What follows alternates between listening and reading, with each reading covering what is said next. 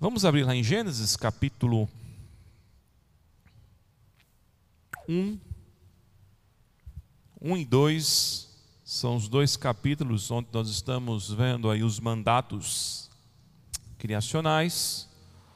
Hoje a gente vai ver mais um, o mandato social. E o texto base que nós vamos ver hoje é Gênesis capítulo 1, verso 28.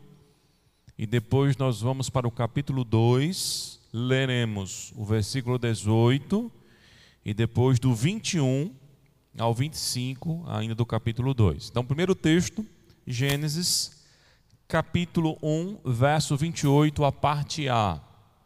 E depois, Gênesis, capítulo 2, leremos o versículo 18, depois pularemos para o 21 e iremos até o verso 25. Amém?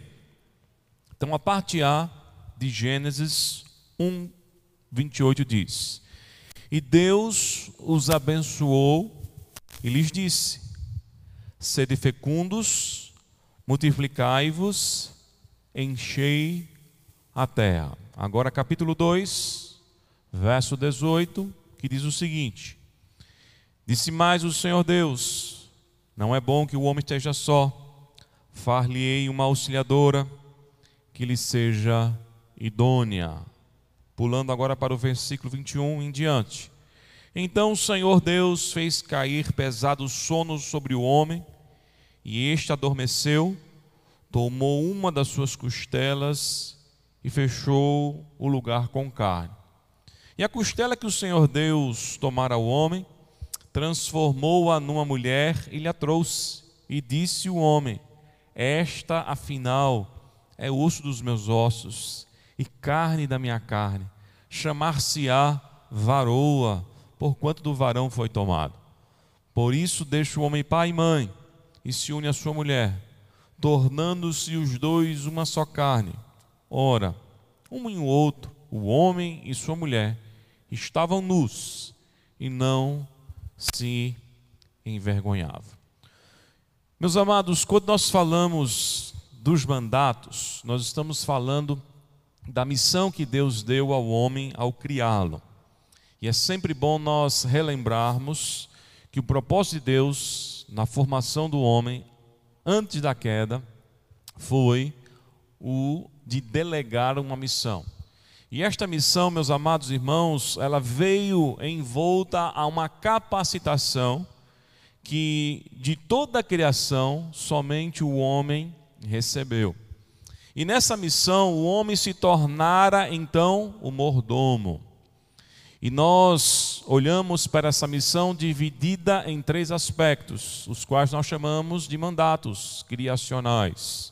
É óbvio que o ser humano, sobre a perspectiva decaída do pecado, sem reconhecer um Criador, ele começa então a especular que a origem de todas as coisas veio mediante um processo evolutivo. Nós cremos que a origem de todas as coisas é a partir de um Deus que criou todas as coisas. Então a narrativa de Gênesis 1 e 2 fala justamente desta criação. E nessa narrativa, nós vemos que não só Deus criou todas as coisas, mas o próprio homem e com propósitos, com finalidades. E quando nós entendemos, meus amados irmãos, esses propósitos, os quais Deus nos deu, nós passamos então a perceber o sentido da nossa própria existência. Porque apesar do pecado, esses propósitos ainda continuam sobre as nossas vidas. Deus não tirou essa delegação, Deus não tirou essa capacitação que ele nos dera em Adão, no Éden, ainda naquilo que nós chamamos na teologia do período da inocência. E é justamente aquilo que diz o versículo 25. A ideia do versículo 25, quando ele vai dizer um e o outro, homem e mulher, estavam nus e não se envergonhavam, era muito mais do que duas pessoas que se conheciam ao ponto de se despirem e estarem à vontade olhando o corpo um do outro. Aqui a questão é: não havia pecado, não havia malícia, não havia culpa, não havia do que se envergonhar, não havia do que fugir, não havia o que esconder. Muito mais do que ocultar um corpo, né, nós escondemos tantas outras coisas das pessoas que estão ao nosso redor e tentamos fazer isso com Deus. Então, o capítulo 1 e o capítulo 2 fala da criação, da criação formada pelo poder da palavra do Senhor de maneira perfeita e fala desse estágio, desse momento, né, desse período que nós chamamos de inocência, aonde o pecado não havia afetado a humanidade e, consequentemente, trazido tantas coisas terríveis através do mordomo sobre toda a criação.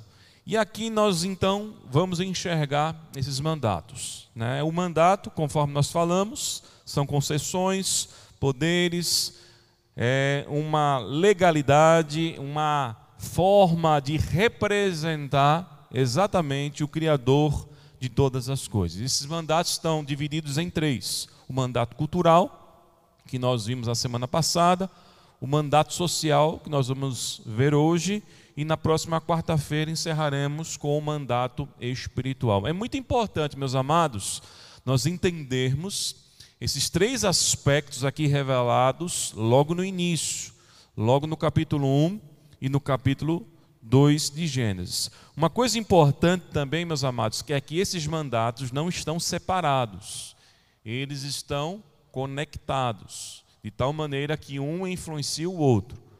Se um vai bem, consequentemente o outro também. Mas se um está mal, consequentemente os outros também irão por este caminho ruim.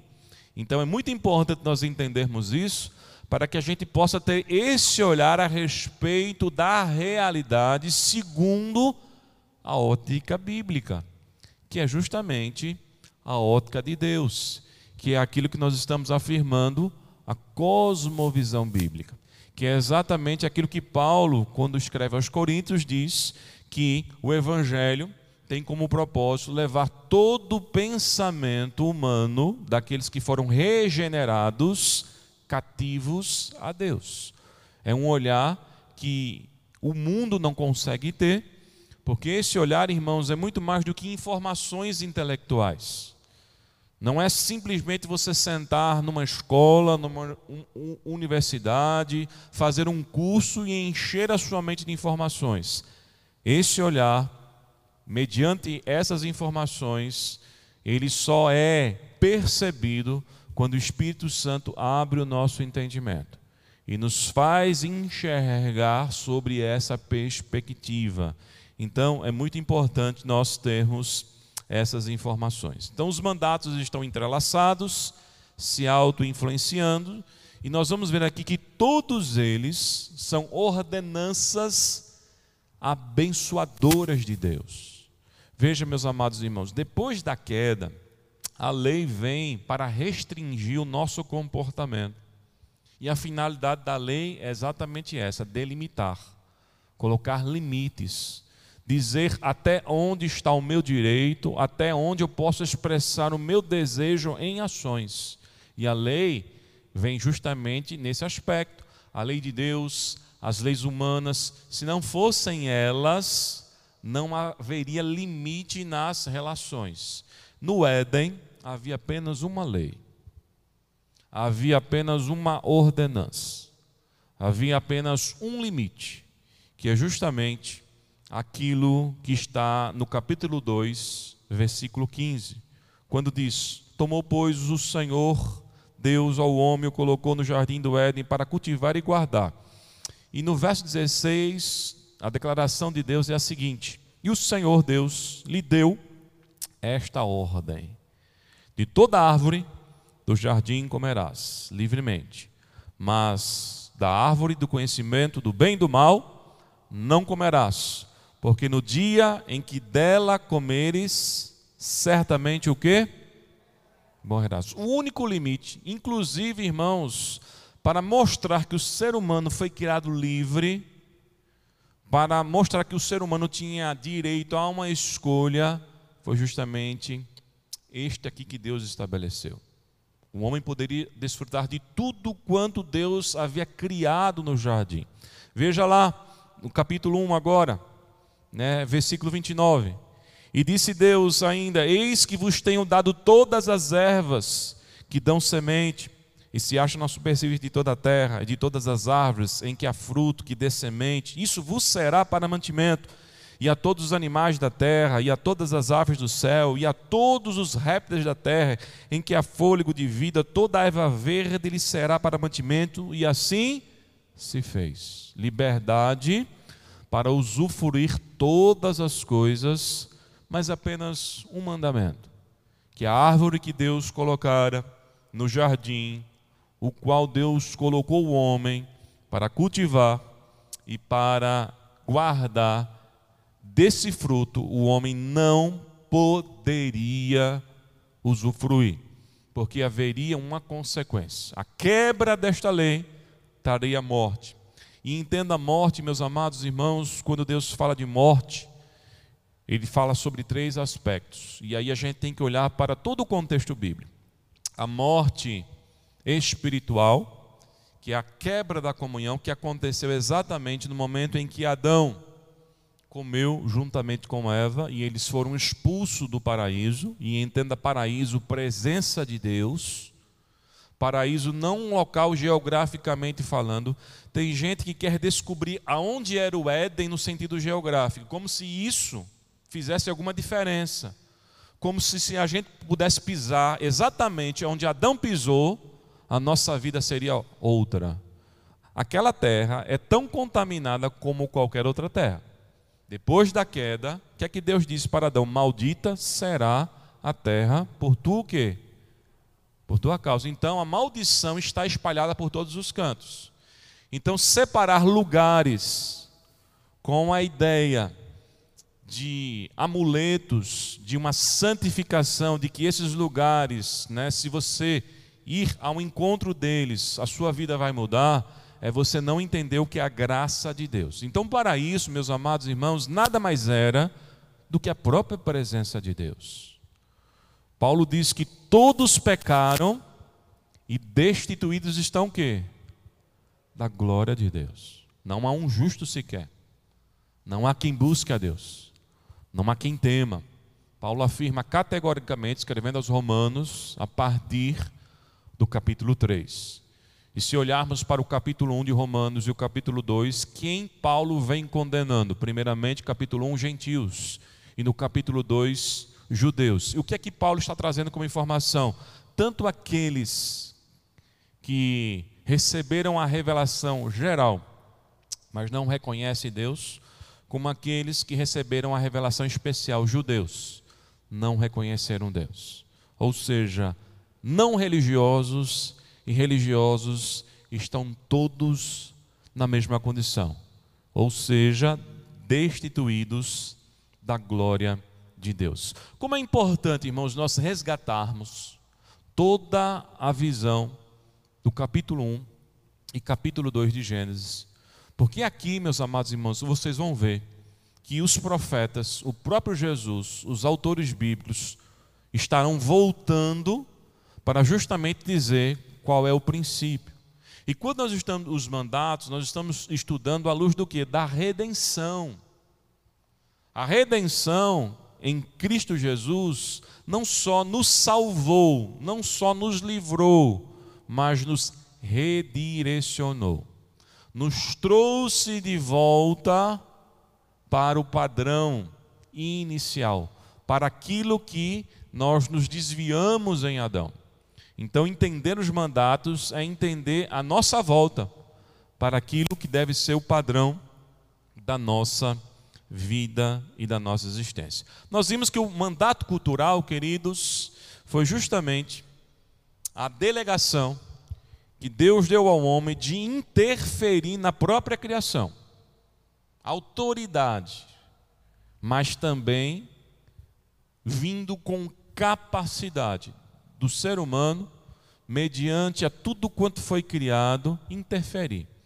É como se Deus tivesse entregue a matéria-prima, que é toda a criação, e a partir dessa matéria-prima, o homem pode fazer inúmeras transformações. E aí a gente vê a ciência, e aí a gente vê as artes, e aí a gente vê todo o trabalho que nós realizamos que diz respeito ao mandato cultural, que é o que forma uma cultura que vem da palavra justamente cultivar, que foi a ordem que Deus deu ao homem, colocando ele no jardim e dizendo: cultive e guarde, transforme, mas guarde o jardim.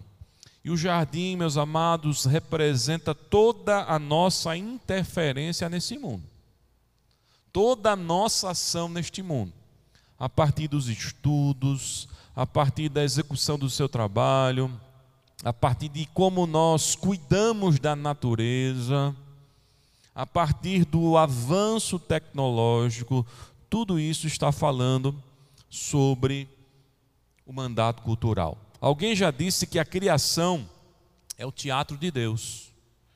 Né? E o palco é justamente onde nós, o ser humano, que Deus criou a sua imagem e semelhança, tem que atuar. Então Deus fez todo o universo, colocou o homem ali para atuar, mas essa atuação tinha um direcionamento, um princípio, um mandato, a fim de que o Senhor fosse então glorificado. Hoje vamos olhar, irmãos, para o segundo mandato, o social. E com base nos versículos que nós lemos, nós vamos ver que o mandato social foi a delegação que Deus deu ao homem de formar relações sociais.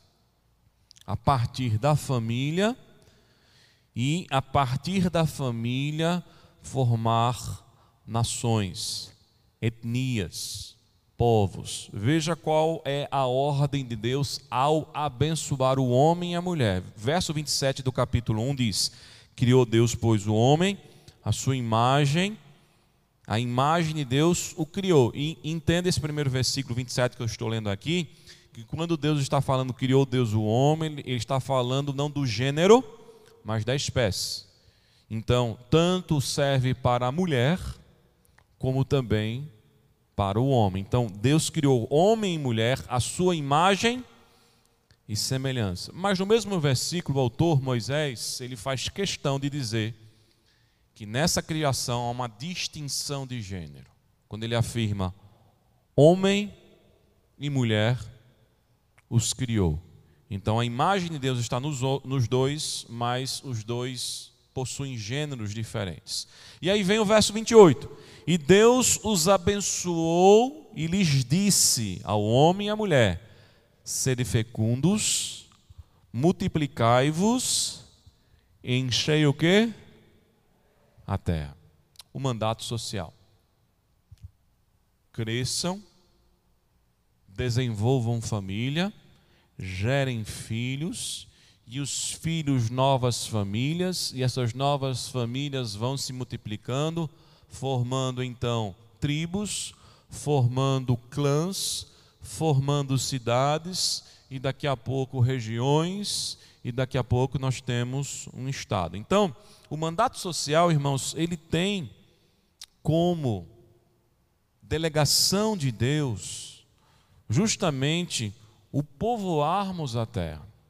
Veja que o episódio da Torre de Babel foi justamente algo que não só o ser humano estava desafiando Deus no sentido de querer se aproximar construindo uma torre dele e chegar até ele, de fazer essa torre, como também era o descumprimento desse mandato, em que todos, falando a mesma língua, se uniram, mas se uniram de que forma? Se uniram com que propósito? Para cumprir a vontade de Deus? Não, para desobedecerem a Deus. E o texto diz que Deus trouxe confusão.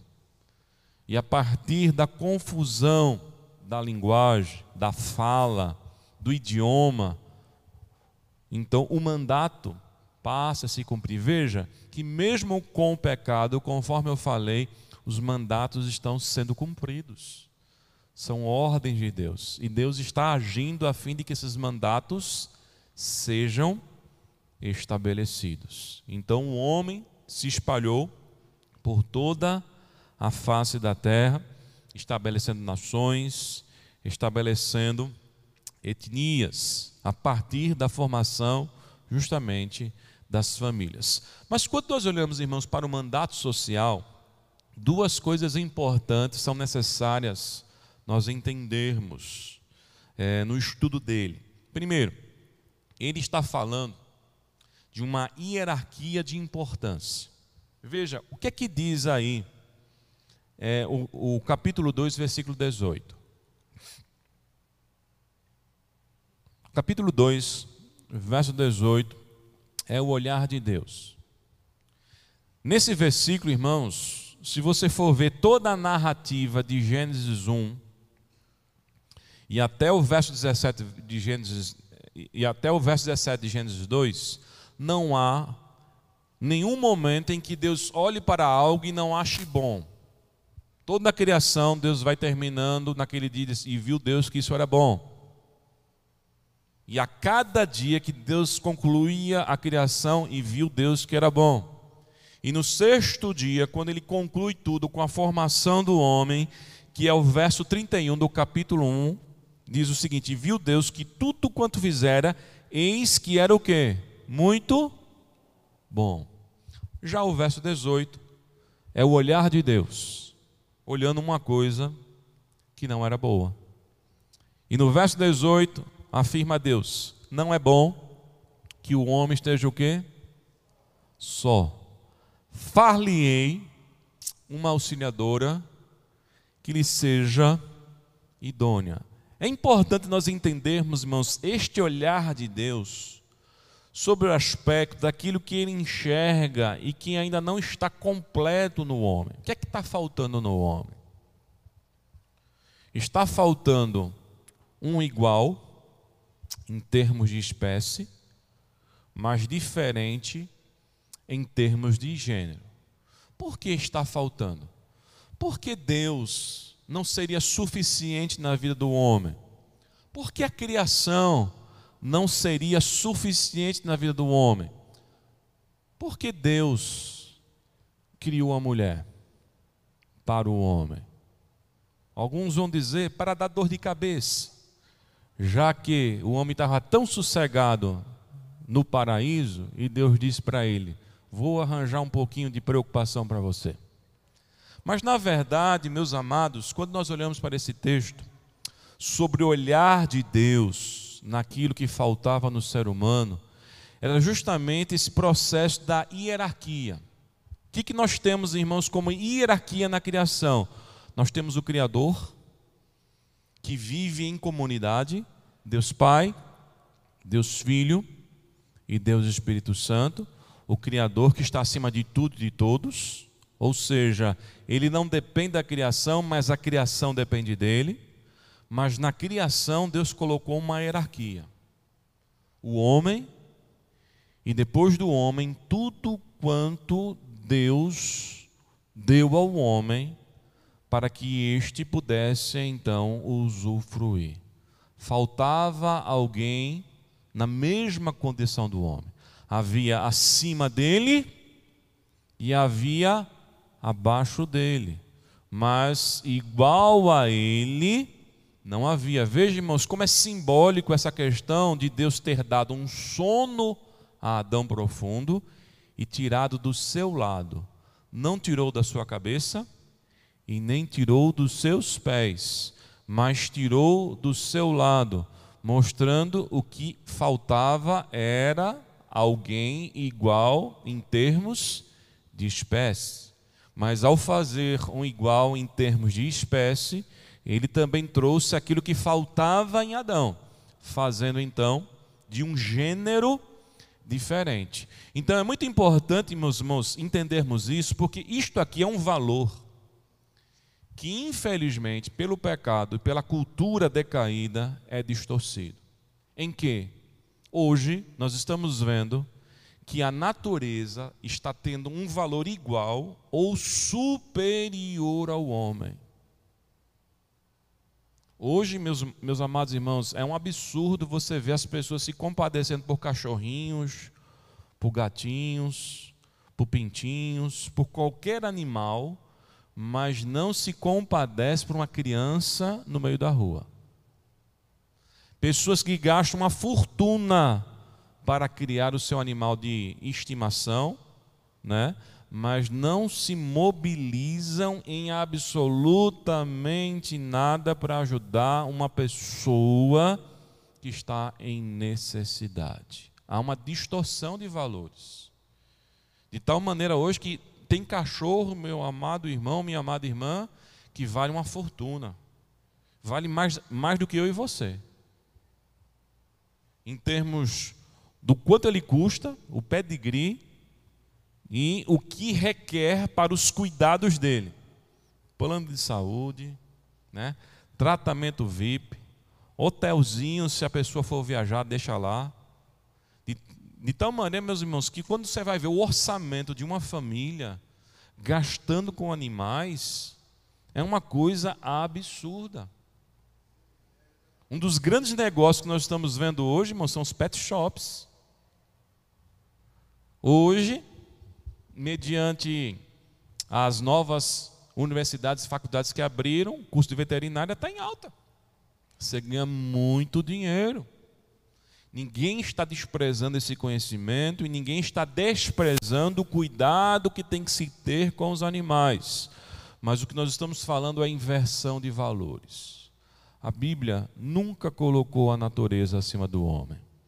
Deus não criou o homem abaixo da natureza para que então o ser humano perdesse o seu valor diante da natureza. E isso são inversões dos valores. Por quê, irmãos? De toda a natureza, de tudo que Deus criou, a única coisa, como nós vimos no verso 27, que a Trindade faz é: façamos o homem a nossa imagem e semelhança. Não há isso para a separação entre águas e terra, não há isso para o dia e a noite, não há isso para as plantas que foram germinando e crescendo, sendo fecundas, como diz aqui no capítulo 1, né? Quando Deus dá ordem, depois de criar tudo, criou, pois, Deus seres viventes que rastejam os quais povoaram as águas, segundo as espécies, e todas as aves, segundo as suas espécies, e viu Deus que era bom. E qual foi a ordem de Deus para tudo isso aí? No verso 22. E Deus os abençoou, dizendo: Sede fecundos, multiplicai-vos, enchei as águas dos mares e na terra, e se multipliquem as aves. E houve tarde e manhã do quinto dia. Tudo que Deus estava criando, em termos de espécie viva, inclusive os seres inanimados que não têm vida, as montanhas, né, o sol, as estrelas e tudo aquilo que é obra da mão do Senhor. Cada dia que nasce, que é uma perfeição, é uma pintura, né, que deixa a gente assim boquiaberto. Veja, irmãos, Deus é tão criativo, tão maravilhoso com a criação, que a gente não enjoa de ver um pôr do sol e um amanhecer. Quem é que não já vi? Quando vai ver a, a paisagem é uma coisa deslumbrante. Não tem como você ficar enjoado, é, enfadado daquilo que é belo, daquilo que é criativo. Deus é maravilhoso, mas Deus não colocou a sua imagem nessas coisas. Essas coisas estão falando dele, como diz Davi no Salmo 19: os céus proclamam a glória de Deus, o firmamento anuncia as obras das suas mãos. Um dia faz declaração a outro dia, e uma noite a outra noite, e Davi vai dizer: não há linguagem, não há palavras, a gente não escuta nenhum som não é, não é uma mensagem escrita nem dita, conforme Davi conhecia das informações que recebiam, né? A tradição oral, que passava de pai para filho, e depois a escrita da vida. Não há nada escrito e nada ouvido. No entanto, em toda a terra se faz ouvir a sua voz. É olhar para a criação e ficar, é impossível não afirmar que existe um ser criador de todas as coisas. É impossível. Olhar para isso e dizer que isso é produto do nada, que isso é obra do acaso, que isso é apenas o processo evolutivo que poderia ter dado em qualquer outra coisa e deu nisso, tão belo, tão funcional. É totalmente irracional. É contra a própria lógica. Só mesmo uma mente decaída pelo pecado não admite que existe um Criador de todas as coisas. E é interessante, meus amados irmãos, que diante de tudo isso, desse espetáculo maravilhoso que a gente chama da revelação natural de Deus, a sua imagem e semelhança não está lá. A imagem e semelhança que Deus disse que colocaria foi em nós. Criou, pois, o homem, a sua imagem e a sua semelhança. E a imagem e semelhança de Deus, irmãos, em nós, fala de aspectos que Deus comunica, que é dele e ele comunica conosco. Nós estudamos em teologia aquilo que nós chamamos de atributos comunicáveis. Aquilo que Deus tem e permite a gente ter: amor, fidelidade, paz, bondade, os frutos do Espírito. São os atributos comunicáveis. A natureza não tem isso. A criação não tem isso. A imagem de Deus em nós. Façamos o homem a nossa imagem e semelhança. Por isso que nós não podemos, irmãos, perder essa perspectiva bíblica e acharmos que um cachorro, por mais bonito que ele seja, com os olhinhos azuis dele, com aquela marca que você não sabe nem dizer o nome, né, que só o nome é um charme dizer a raça do cachorro, mas ele não foi criado à imagem e semelhança. Aquele pássaro lindo, né, com aquelas cores maravilhosas, deslumbrantes, que vale uma fortuna e que infelizmente muitos fazem o tráfico de animais silvestres para ganhar milhões. Ele não vale mais do que a gente. Ele não vale mais, porque a imagem e semelhança não está nele. A Bíblia diz que toda a criação louva ao Senhor. Salmo 150. Quando vai dizer que todo ser que respira, o que é que ele faz? Ele louva ao Senhor, mas não está a imagem nele. Deus não se comunicou com a sua criação da mesma maneira que ele se comunicou conosco em Adão. E que em Cristo nós somos redimidos, resgatados, para outra vez essa imagem dele ser formada em nós. É exatamente aquilo que o apóstolo Paulo é, fala em Romanos, capítulo 8, quando ele fala da obra completa da salvação, cujo objetivo final é promover a imagem do Filho em nós. Romanos 8, Paulo claramente aqui vai falar a respeito disso, quando ele vai dizer, verso 29 porque aos que de antemão conheceu, também os predestinou para serem conforme, conformes à imagem do seu filho, a fim de que ele seja o primogênito entre muitos irmãos. Deus nos predestinou, manifestando a sua salvação em nós, a fim de que esta imagem que nos foi dada, que não foi dada a nenhuma criação, fosse resgatada. Então, meus amados irmãos, é bíblico afirmarmos que nós somos acima da criação. É bíblico isso. Veja o que o autor dos Hebreus vai dizer. Veja o que o autor dos Hebreus vai dizer. Abre em Hebreus capítulo 2, do verso 6 ao verso 8. Hebreus 6, ou 2, capítulo 2, versículo 6 ao versículo 8. Veja o que o autor vai dizer claramente. Todos acharam, amém? Veja o que o autor está dizendo. Antes, alguém, em certo lugar, deu pleno testemunho, dizendo: Que é o homem que dele te lembres? Ou o filho do homem que o visites? Fizeste-o por, por um pouco menor que os anjos, de glória e de honra o coroaste, e o constituíste sobre as obras das tuas mãos. O que são as obras das mãos do Senhor? Toda a criação, toda a natureza. Ele vai dizer: olha, todas as coisas sujeitaste debaixo dos seus pés, ou seja, tudo está debaixo do pé do mordomo. Ora, desde que lhe sujeitou todas as coisas, nada deixou de fora do seu domínio. Agora, porém, ainda não vemos todas as coisas a ele sujeita.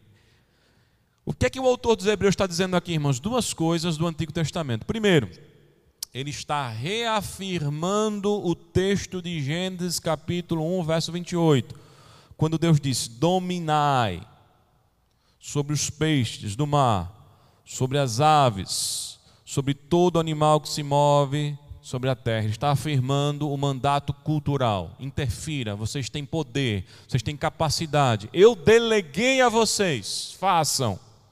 Então tudo está debaixo da intervenção humana. E não existe um outro ser criado por Deus nesse planeta que tenha capacidade de intervir na própria criação como nós. Capacitado com inteligência, capacitado, irmãos, para transformar a matéria-prima em coisas maravilhosas, só o ser humano tem isso. Nenhuma outra espécie consegue fazer o que nós fazemos. Nenhuma outra espécie consegue fazer. E aqui o autor dos Hebreus está afirmando, primeiramente, Gênesis 1, 28. E depois ele está trazendo uma profecia do Salmo 8. No Salmo 8, você vai ver claramente isso, versos 4 e versos 6. Essas perguntas: quem é o homem? Para que dele te lembres. Quem é o homem? Para que tu visites. O fizeste menor que os anjos, mas o coroaste sobre toda a criação. Então, meus amados, nós não podemos perder essa perspectiva bíblica de nós igualarmos a criação ao valor que Deus não deu a ela. E isso não é uma questão de orgulho e vaidade. Isso é uma questão de funcionalidade. Por quê? Nós não podemos igualar a criação à capacidade que Deus deu a nós, porque a criação não pode fazer o que nós podemos fazer. Pegue seu cachorrinho, Dê todo luxo para ele. Crie ele como um filho. E depois ele vai crescer, ficar velho, quero ver ele te sustentar. Quero ver ele ir para a escola, fazer um curso. E depois dizer: Meu pai, agora é comigo. Agora eu sustento você. Faça isso. Com qualquer espécie, com qualquer bicho. Peça para ele crescer e exercer aquilo que é a expectativa dos pais quando criam os filhos, que na sua velhice esperam que os filhos o quê? Cuide dos pais, né? Como diz o Salmo 127, que feliz é o homem que enche dele a sua aljava e que não será envergonhado quando pleitear com ele a porta. Já é o homem idoso e quando tiver alguma questão, quem é que vai defender o pai? Quem é que vai lá na porta? A porta falava do lugar onde havia os julgamentos. Quando havia qualquer queixa, qualquer reclamação, os juízes eram acionados. Aquele ancião, se tivesse filhos para defender ele, ele estava feito. É isso que o salmista está dizendo no Salmo, 107, no Salmo 127 de forma poética. Que aquele que enchia a sua aljava, na sua velhice, quando tivesse problemas, os filhos estariam ali para defender. Peça para os seus animais te defender. Peça para eles fazerem alguma coisa. Não vão fazer. Por quê? Porque não foi dado a eles essa capacidade. Foi dada a nós. E nós, como igreja, precisamos voltar a esta ideia, a este plano original de Deus em nossas vidas. Por isso que a ordem foi dada a nós: sujeitai, dominai. E aí é a questão do mandato cultural. Veja que no verso 28 de, do capítulo 1 de Gênesis, irmãos, está ali misturado tanto o mandato social como o mandato cultural. E aí é importante nós ressaltarmos isso dentro do mandato social para nós sabermos dessa hierarquia. E na faixa que a gente pode colocar, irmãos, dentro do que Deus criou como funcionalidade, né, vem toda a natureza. E aí nós, como mordomos, temos que cuidar muito bem da natureza. Nós não podemos colocá-la no mesmo pé de igualdade ou acima de nós, porque elas não, a ela não foi dada essa função mas também a nós foi dada a função de cuidar. Lembra do texto? Deus colocou o homem no jardim para cultivar e para o quê? Cuidar, preservar. Se o planeta entra em colapso, o culpado é o mordomo. O culpado somos nós. Se o planeta geme, como diz Paulo, que toda a criação espera com expectativa, gemendo, a redenção é por causa do ser humano, é por causa do mordomo. O mordomo que perdeu o olhar do dono de todas as coisas, o mordomo que se achou o dono, o mordomo que passou a administrar tudo conforme ele acha que é o melhor, porque ele parou e tomou conclusões equivocadas mediante o pecado, achando que o planeta é dele, que a terra pertence a ele, que ele não vai dar, que ele não vai prestar conta do que ele está fazendo. E aí, meus amados irmãos, nós entendemos o porquê no pecado muitas ideias, muitas ideologias, muitas teorias querem eliminar Deus, querem tirar Deus dessa perspectiva. Porque se Deus não existir, isso aqui é nosso e a gente não vai dar conta a ninguém. A gente vai arrumar a nossa casa para vivermos melhor, mas não prestaremos conta a ninguém. Mas a Bíblia diz que existe um dono, nós somos mordomos e nós vamos prestar conta daquilo que nós estamos fazendo neste planeta. E é muito importante isso. Veja o que diz Provérbios 12, 10. O que é que Salomão diz com respeito a a responsabilidade sobre a criação.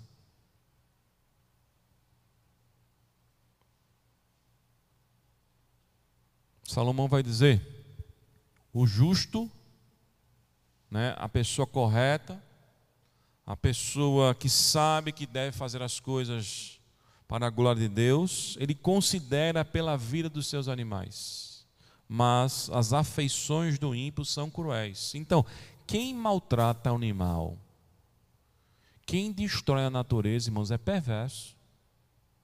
É perverso. É mal. Porque está destruindo aquilo que não lhe pertence. Aquilo que foi criado para glorificar a Deus. Que não pode estar no nosso lugar, que não vai jamais assumir a nossa função mas está ali para glorificar o nome do Senhor. E muitas vezes nos ensina a glorificarmos a Deus, porque é o próprio testemunho do Criador. A natureza é o próprio testemunho, a digital de Deus para nós. E a gente não pode destruir. Vejamos que as leis que foram dadas a Israel eram leis acima do tempo. Não havia como o homem, diante do conhecimento que se tinha da época, saber a importância de se cumprir determinadas leis que Israel tinha e os benefícios que essas leis traziam. Por exemplo, a lei do descanso da terra. De acordo com as leis de Israel, você plantava durante sete anos, mas colocava um ano a terra para descansar.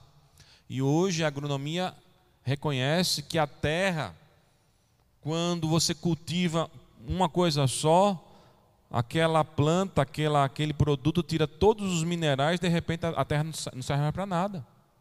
E a, havia a lei do descanso.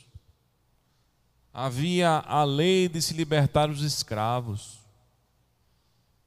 Havia, irmãos, recomendações que eram cerimoniais para Israel, mas que tinham um efeito na saúde do povo, na justiça do povo, que a época não permitiu o homem ter esse senso de reflexão e saber que isso era tão benéfico.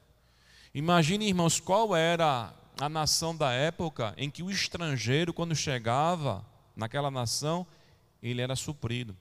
Porque a lei de Israel dizia o seguinte: se você tivesse no seu lagar lá ou no seu campo pegando suas espigas e uma caísse no chão, você não, você não pegava.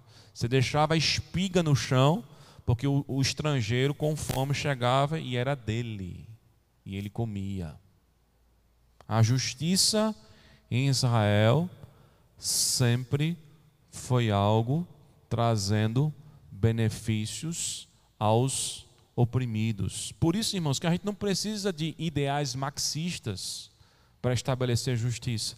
Quem vai se enveredar por ideais marxistas, irmãos, não conhece as Escrituras. A justiça dos céus é a melhor justiça que existe.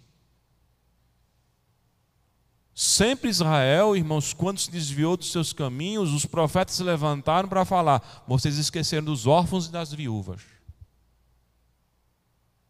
Quando Deus chega para o profeta Jeremias e para o profeta Isaías, é, eu abomino o jejum que vocês fazem. O jejum ritual. Porque vocês esquecem do órfão, da viúva.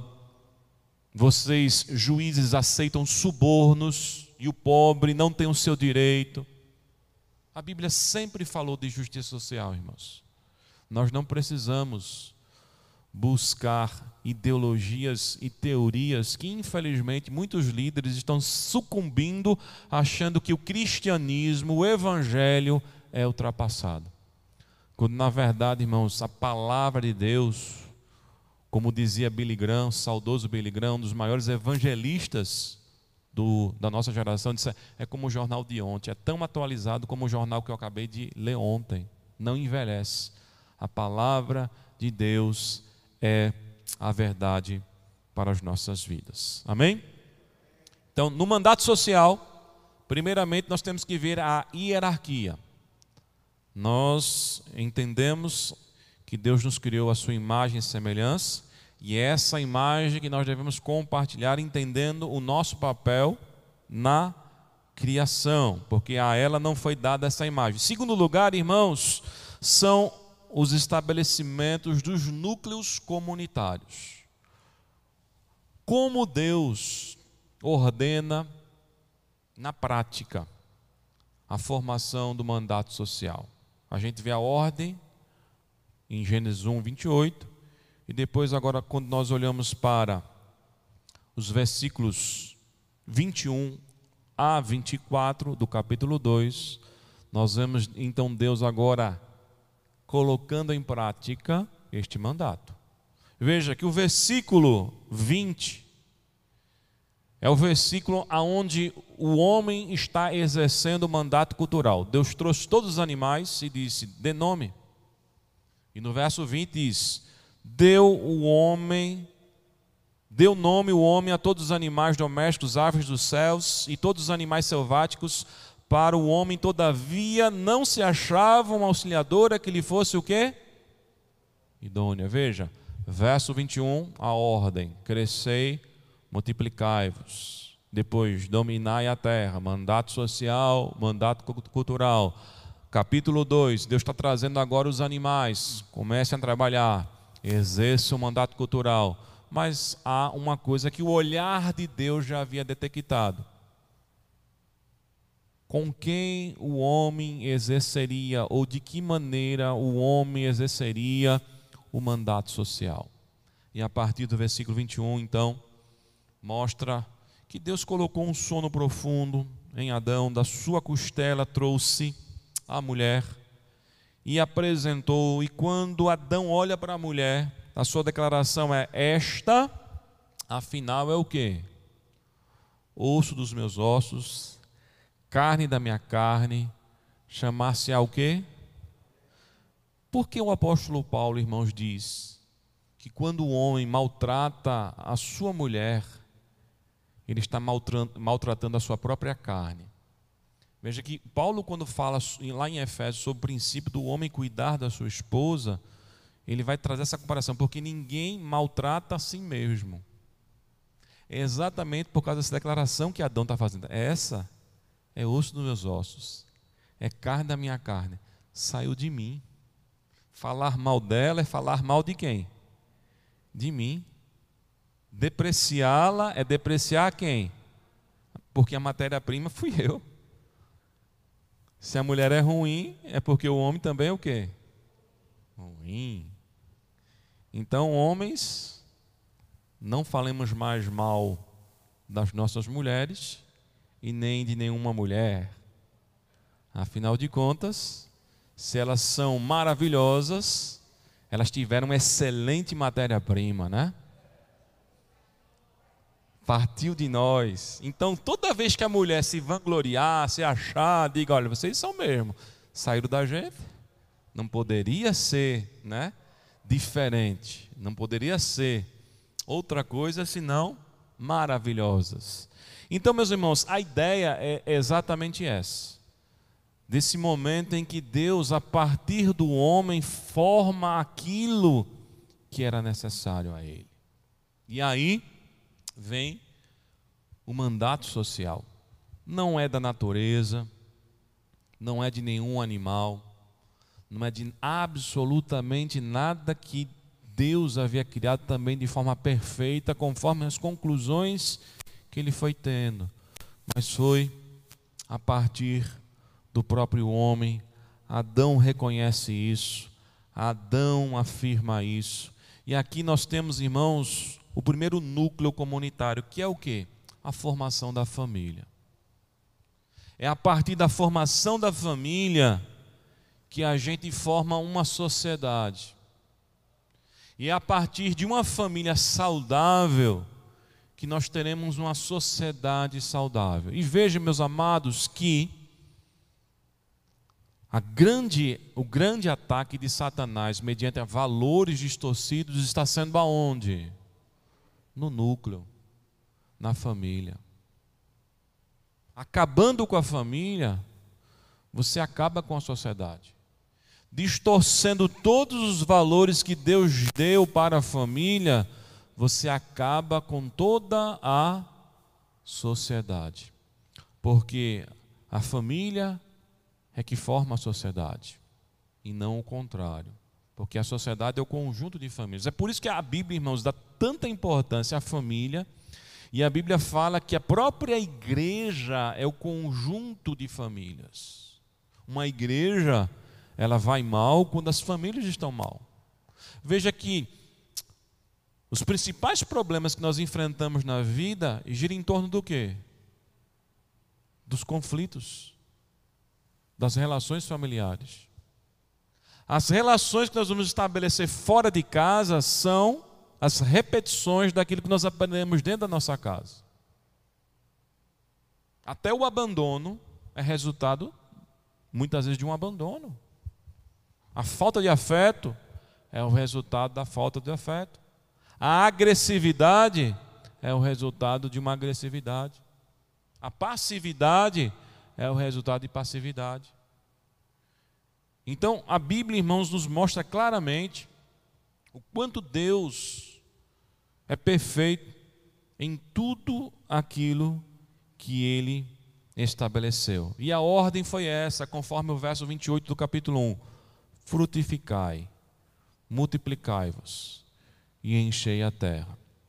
E interessante, meus amados, que quando nós olhamos para este mandato, a partir da família, nós vamos ver que Deus, no seu plano redentivo, escolheu uma nação. Qual foi a nação?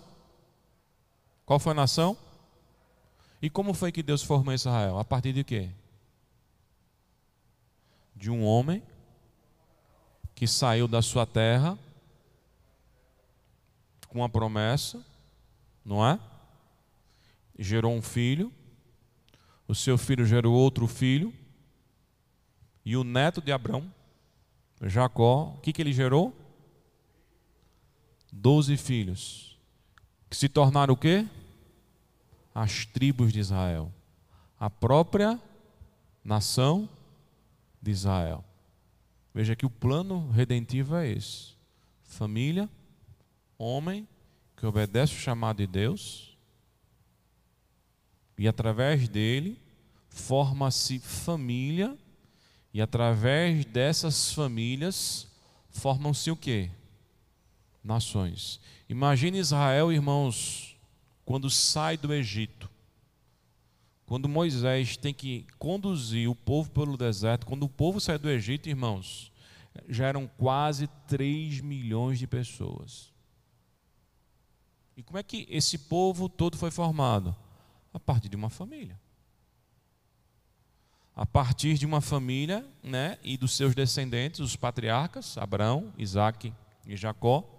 E em Jacó, os seus doze filhos formaram as doze tribos de Israel: Ruben, Simeão, Levi, Judá, Dan, Naphtali, Gade, Azer, Isacar, Zebulon, José e Benjamim. E José, irmãos, não se torna o nome dele tribo. Quem se torna lugar são os dois são seus dois filhos, né? Manassés e Efraim. E se tornam tribos que a gente poderia dizer cidades, estados numerosos. Veja que o princípio de Deus sempre foi formar famílias, como chamou Adão, apresentou Eva, disse que eles multiplicassem, para que então se estabelecessem nações, etnias. Esse princípio continua agora sobre que perspectiva, irmãos? Da redenção. E aí, a redenção é a volta aos valores extremamente importantes que Deus aqui em Gênesis coloca sobre Adão e Eva e que deveriam ser o norte das famílias e que de, deveriam ser o norte na formação de nações. Quais são esses valores? Primeiro, relação heterossexual. Veja o que diz, diz o texto. O texto vai dizer: E da costela que o Senhor tomou do homem, formou um outro homem? Não, formou uma mulher.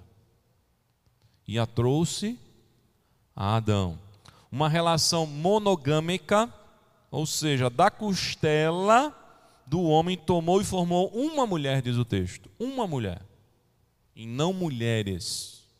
Como também quando Eva foi apresentada, não foi apresentar os seus homens, uma mulher para um homem. Outro princípio, irmãos, que nós temos aqui em Gênesis, que é uma relação indissolúvel. Que é que diz o versículo? Portanto, deixará o homem pai e mãe unir-se-á a sua mulher, tornando-se os dois o quê? Uma só carne. Mas a, que, a questão é: unir-se-á a sua mulher. Ou seja, vão se juntar, vão formar uma nova família. E Jesus, em Mateus 19, vai ratificar, falando do princípio, afirmando: e o que Deus uniu, não separe o homem. Porque a discussão ali dos fariseus era com respeito ao divórcio. E eles começam a dizer: por que então Moisés nos deu carta de divórcio? Por, aí Jesus vai dizer: por causa da dureza do coração. Porque duas pessoas não conseguiram, por causa do pecado, viver sob o princípio de Deus. Só que na época dos fariseus, que eles estão questionando isso, o casamento ou o divórcio, melhor dizendo, era uma coisa banal. Se a mulher não cozinhasse certo, ou queimasse a comida, ou fizesse uma coisa que o homem não gostasse, devolvia. Se ela falasse mais alto com o seu marido na frente né, de uma outra pessoa, devolvia. Por tudo se devolvia. Por causa do quê? Da carta de divórcio. A carta de divórcio, irmãos, não era uma regra, era uma exceção. Eram casos em que as pessoas, né, como exceção, poderiam até se matar, ou no caso de adultério e tantas outras coisas que poderiam acontecer. Mas na época de Jesus virou regra, se separar. Mas o plano original de Deus não é esse. E Jesus reafirma: e o que Deus uniu, não separe o homem. E é uma relação também monossomática, ou seja, duas pessoas se tornando uma. Por isso que o texto diz aqui: e serão ambos uma só carne. Duas pessoas que se tornam uma. O que significa isso, irmão? Significa que toda relação conjugal, toda formação de família é a quebra do individualismo. Não tem como uma pessoa achar que depois que casou vai fazer o que ele quiser, do jeito que ele quiser, a hora que ele quiser, sem dar satisfação para ninguém e vai ficar em família. Então, marido deve respeito à esposa, a esposa deve respeito ao marido, os filhos devem satisfação aos pais e os pais aos filhos também, viu? Tem pai que vive na contradição, né? Aí não cumpre aquilo que Paulo diz. Paulo diz: pais, escrevendo aos Efésios, né? Cria, não provoqueis a ira aos vossos filhos, mas criai-os na disciplina e na demonstração que do Senhor. Aí o pai faz as coisas erradas, quando o filho vai, pai, mas pai, eu sou seu pai, me respeite, cala a boca. O filho tem que respeitar, tem, mas que você está errado, você está. Sabe aquela ideia que conselho de mãe, siga o conselho de mãe porque não erra? É uma fantasia. Porque o conselho de mãe, que é importante, como também o conselho do pai, que é muito importante, porque são pessoas experimentadas na vida, e Deus os colocou sobre uma responsabilidade, só que são pecadores. Tem conselho de pai e conselho de mãe que não vale a pena colocar em prática. Se você não é cristão, se você é cristão e os seus pais não são, os conselhos deles vão ser bons? Ele disse: Meu filho, ó, pega esse livro aqui, a Bíblia, rasga, porque isso não vale de nada. Você vai fazer isso? Irmãos, toda autoridade que Deus delegou, a começar do lar, e aí vai para o contexto social, quando ela vai de encontro à maior de todas as autoridades, ela perde o seu direito. É o princípio. Por isso que o apóstolo Pedro, quando ele foi pelas autoridades religiosas, e romanas, proibido de falar no nome de Jesus Cristo, ele declarou em alto bom som: antes importa obedecer a Deus do que aos homens. Ele está dizendo: nesse momento, eu estou autorizado a desobedecer vocês e vou continuar anunciando este nome. Porque Pedro mesmo declarou: não existe outro nome dado entre aos, dado aos homens pelo qual importa que sejamos o quê? Salvos, eu não vou me calar. Vocês vão me prender, vocês vão me espancar, vocês vão me torturar, mas eu não vou obedecer vocês, eu não vou me calar. E aí Pedro estava autorizado, irmãos, pela maior de todas as autoridades. E o princípio é exatamente isso. A submissão da esposa em relação ao seu marido está no Senhor. A submissão dos filhos em relação aos pais está onde? No Senhor. A submissão do empregado em relação ao seu patrão está onde? Em Deus. Ah, meu filho, pegue sua conta aí, você vai ser o meu laranja agora. Porque eu quero desviar dinheiro e você vai ser o meu laranja agora. O patrão falando isso para o empregado. Você vai obedecer? Não, vou perder o emprego. Você vai obedecer? Antes importa o quê? Obedecer a Deus. Então, meus amados, essa relação monossomática fala justamente de se tornar uma só carne, que é a quebra da, do individualismo, para que então haja o ajuste. Muitos casamentos não dão certo porque as pessoas elas não conseguem se encaixar. Elas querem viver como solteiras. E o texto é claro aqui. O texto fala exatamente disso. E para nós encerrarmos, meus amados irmãos, essa reflexão a respeito do mandato social, a pergunta é: o homem foi criado para se relacionar primeiramente com Deus e com o seu próximo, a partir exatamente desta comunhão com, em cima que se reflete embaixo. Veja, o mandato social é um mandato de relações, de relacionamentos. Só que esse relacionamento, irmãos, tem que ser o reflexo do relacionamento que eu tenho com Deus, evidenciado na vida do meu semelhante. É por isso que João foi claro dizer: olha, se você diz que ama a Deus, a quem você não vê, mas não ama o seu semelhante a quem você vê, você é mentiroso. Como é que você pode dizer que você ama a Deus a quem você não vê e não ama uma pessoa que você vê? É incompatível. João, na sua primeira epístola, quando falar sobre o amor, ele fala dessa relação. A relação social, em que Deus nos criou para nos relacionarmos. Nós somos seres sociais. Um dos maiores castigos, irmãos, que você pode colocar a alguém, pode impor a alguém, é isolá-lo. Veja como é ruim você chegar num lugar e as pessoas não darem atenção para você. Se a gente fosse máquina, não tivéssemos afetos, não tivéssemos essa necessidade de nos relacionarmos, a gente entraria em qualquer lugar, se a pessoa viu ou não viu, falou ou não falou, não faria diferença. Mas como faz diferença quando a gente chega num lugar e a pessoa, poxa, fulano veio falar comigo, apertou minha mão, perguntou como é que eu estava, sentiu minha falta. Por quê? A gente foi criado para se relacionar.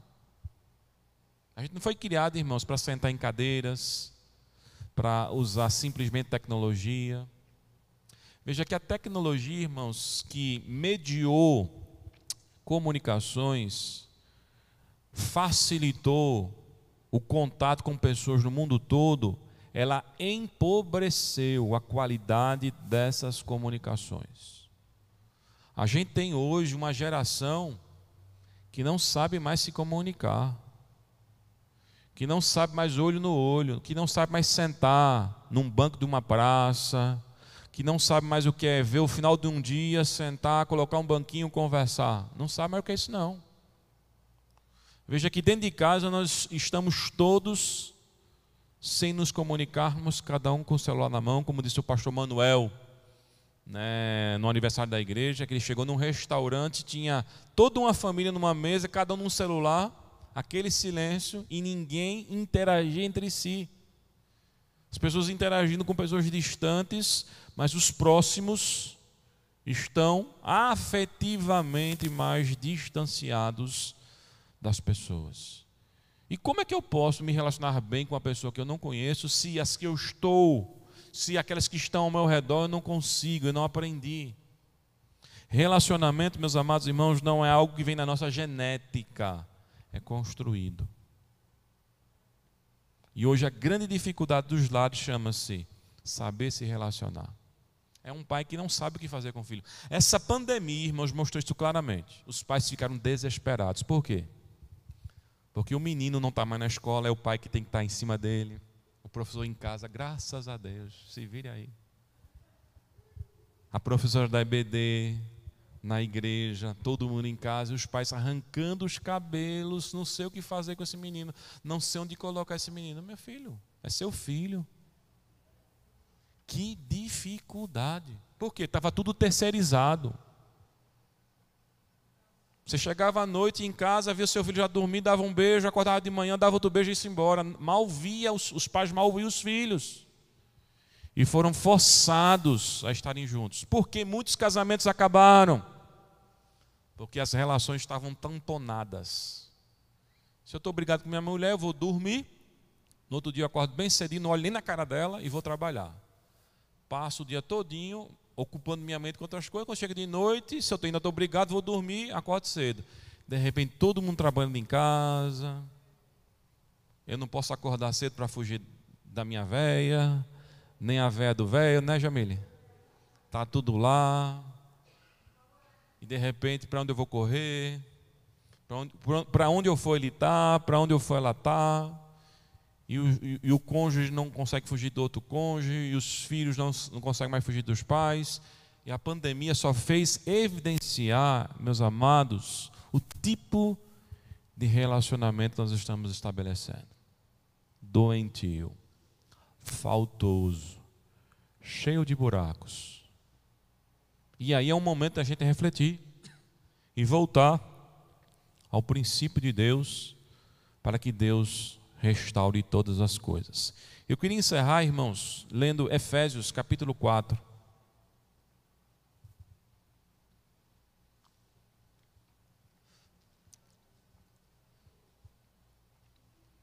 Efésios 4, do versículo 30 até 5, verso 1.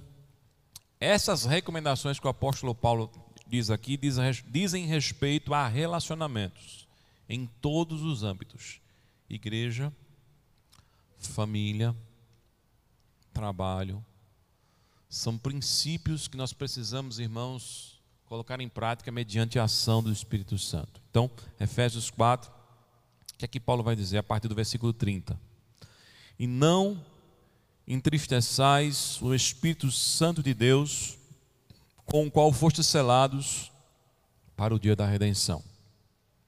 Toda amargura, cólera, ira, gritaria e blasfêmia sejam eliminadas do meio de vós, bem como, bem como toda maldade.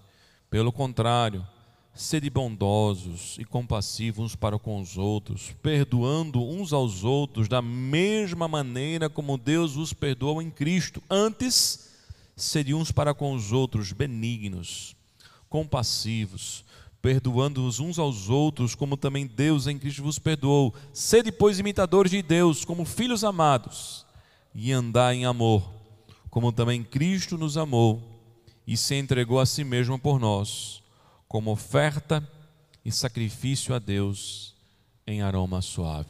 Veja, irmãos, que a redenção é nos trazer as relações sociais de acordo com a vontade do Senhor, para que possamos colocar em prática o mandato social.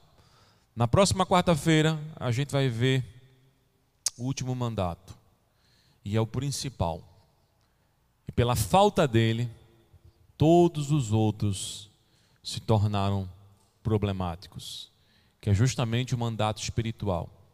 Pelo fato de nós termos morrido espiritualmente, não significa dizer que o mandato espiritual não é exercido. Você sabia que até o ímpio exerce o mandato espiritual? Até o ímpio exerce o mandato espiritual. Mas a gente vai ver o que aconteceu a partir dessa quebra de comunhão. E que este mandato foi afetado, consequentemente, todos os outros mandatos foram também afetados. Que Deus aplique a Sua palavra em nossa vida e em nosso coração, em nome de Jesus. Amém, irmãos? Domingo nós temos a nossa escola bíblica dominical às 9 horas, voltando mais uma vez à lição sobre cosmovisão cristã, e a gente vai ver aí a cosmovisão na educação.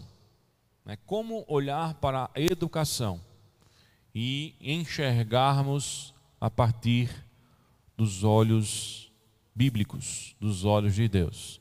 Nove horas começa a nossa escola bíblica dominical. 18 horas, nosso culto e louvor e adoração no domingo.